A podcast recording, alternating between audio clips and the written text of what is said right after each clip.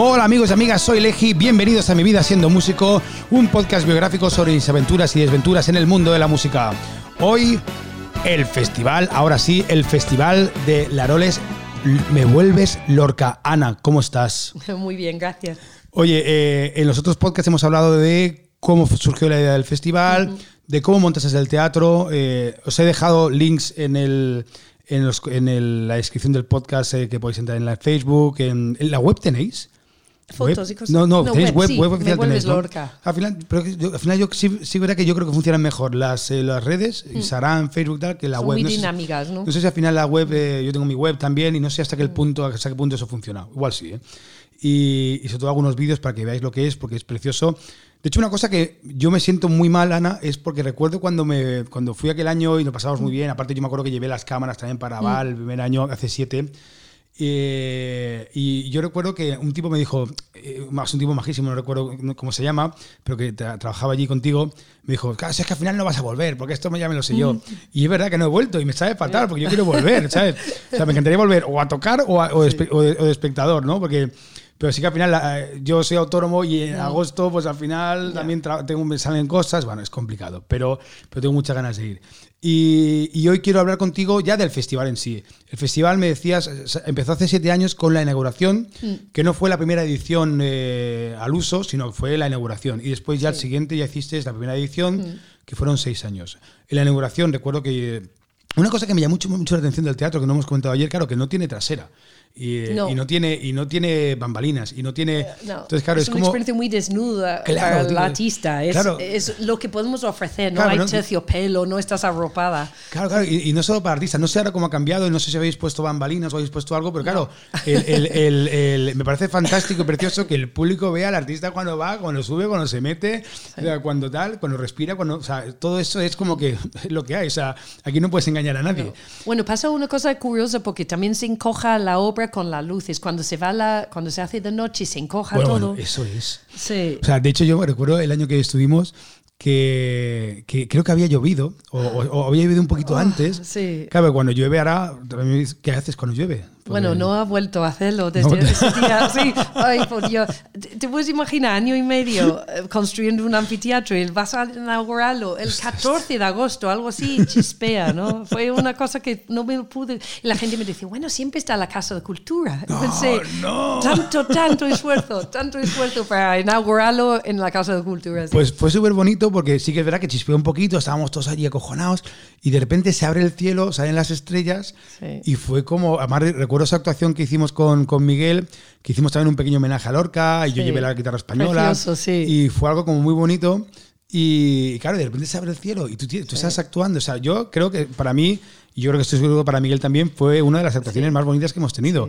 Porque de repente, claro, estás actuando con, con, el, con el, cielo, el cielo es tu techo eh, detrás, claro, es, es, es, es, de noche y no lo ves, pero claro, tienes un fondo de, sí. de, todas las montañas. Yo tengo la sensación de ese espectáculo, literalmente, porque estaba tan, tan preocupada, y de Miguel diciendo, mira, se para de llover y que él lo hizo. Yo, mi sensación es que dijo, mira las estrellas y como que la lluvia se piró. Eso se es la sensación que tengo. Sí. Fue, algo, fue algo muy mágico y después la mm. gente... Claro, e, ese fue el primer año ¿Cómo reaccionó eh, el, el, público ese año? Yo, ese fue un público muy, muy grande. Además, no estaba sin estaba. terminar el teatro, no tuvimos escaleras laterales, ni el váter, ni cosas así. Ay, entonces no lo he visto. No, claro. eso es el año siguiente y tal. Pero que ese año fue increíble. Fue, sentí la necesidad de inaugurar, porque es eh, tanto trabajo este verano de hacer las gradas. Si lo dejas un año entero, como que no señalas al universo una, una intención. Pero es por eso que no era festival, porque no, no, había, no me había dado tiempo como conceptual, conceptualizar el, el, festival en sí, entonces hicimos inauguración con vosotros, ¿no?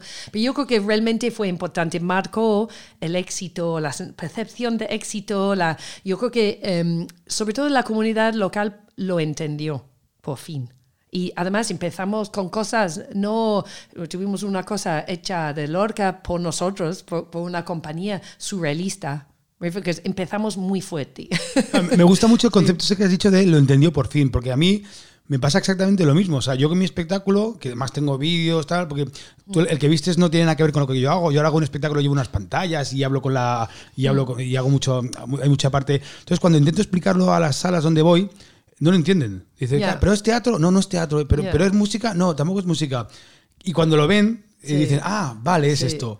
Entonces es muy difícil transmitirlo, ¿no? Entonces, cuando hemos dicho lo, lo- claro, cuando ya, supongo que estuviste eh, uno, dos, tres años hablando de ello, comentando, Sí. pues esto va a ser así, así. Construyendo, Pero claro, construyendo pero cuando el lo rato, ven ya y, y- Además, no me sorprende que alguien te, te diga en ese momento no vas a volver, porque claro, seguimos con el... la- ha sido muy interesante para mí, una, una ventana al antes, al, a nuestra sede antes, en que ahora viene gente, nos ha, ha- ha hablado de nosotros todo tipo de personas, es Qué bueno. del pueblo, de la Rollis, y eh, hemos cambiado de actitud. un Claro, poco, porque ¿no? lo que dijimos en el podcast, ahora de 600.000 personas, o sea, de 600 o 1.000 personas que hay en la zona. Sí. en julio y agosto, ¿cuánta Sí. gente puede haber? Sí. O sea, sa- Bueno, se triplica, me dice triplica, en el ayuntamiento. Eso Sí. es un exitazo, Sí. ¿eh? Además, se triplica em, de familiares, que eso es precioso, que vuelven y.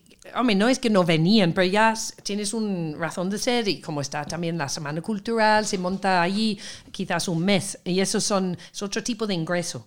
Aparte Claro. del, eh, del festival y también nos ayudan y es una razón por ir. pero se triplica, o sea, no solo por el festival, sino también por la familia que, familias que van, pero el festival tiene mucho que ver, entiendo. Claro, bueno, es, una, es un imán también para las familias. Yo creo que es una razón, razón para montar tu verano en el pueblo. eh, es Porque- una excusa. ¿no? Claro, claro, es una excusa, porque Sí. el festival va final, eh, que es la última semana de julio, Sí, primera de to- agosto. Son o- tres fines. tres fines Hemos de hecho distintas. Solo fines de semana. Sí, pero bueno, ahora siempre hacemos una residencia artística que dura una semana y, y hay como acciones aquí, actividades, talleres y tal. Y vamos como, cada año estamos en construcción todos los años, así que es una pelea entre tus esfuerzos y capacidades y lo que te da para montar, ¿no? Ya. Que obviamente yo tengo otra visión en mi cabeza, pero hasta que llego a... Tienes que andar, eh, financiación, muchas cosas que te va frenando, que te... Claro, porque ahora ya, bueno, al principio tuviste la Sí. ayuda, pero ahora la financiación, porque Sí. no se paga solo el festival, porque la No. gente, las entradas son Sí. precios muy asequibles, Sí. que creo. Sí, bueno, Y, eh, hay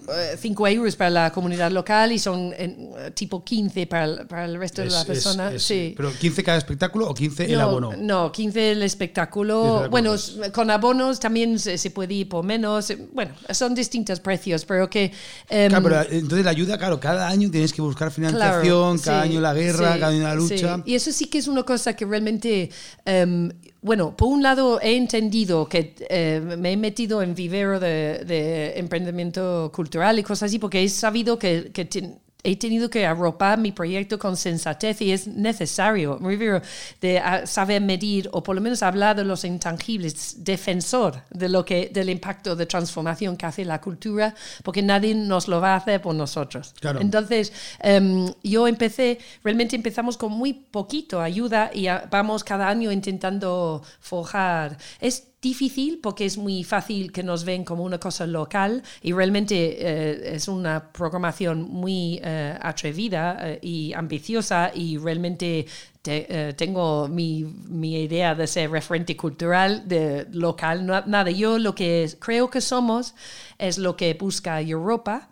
que son proyectos que empiezan a- a- en la raíz, en, la Claro. propia- en las necesidades de la propia comunidad, solucionado por ellos. Pero que eso es una cosa, un éxito europeo.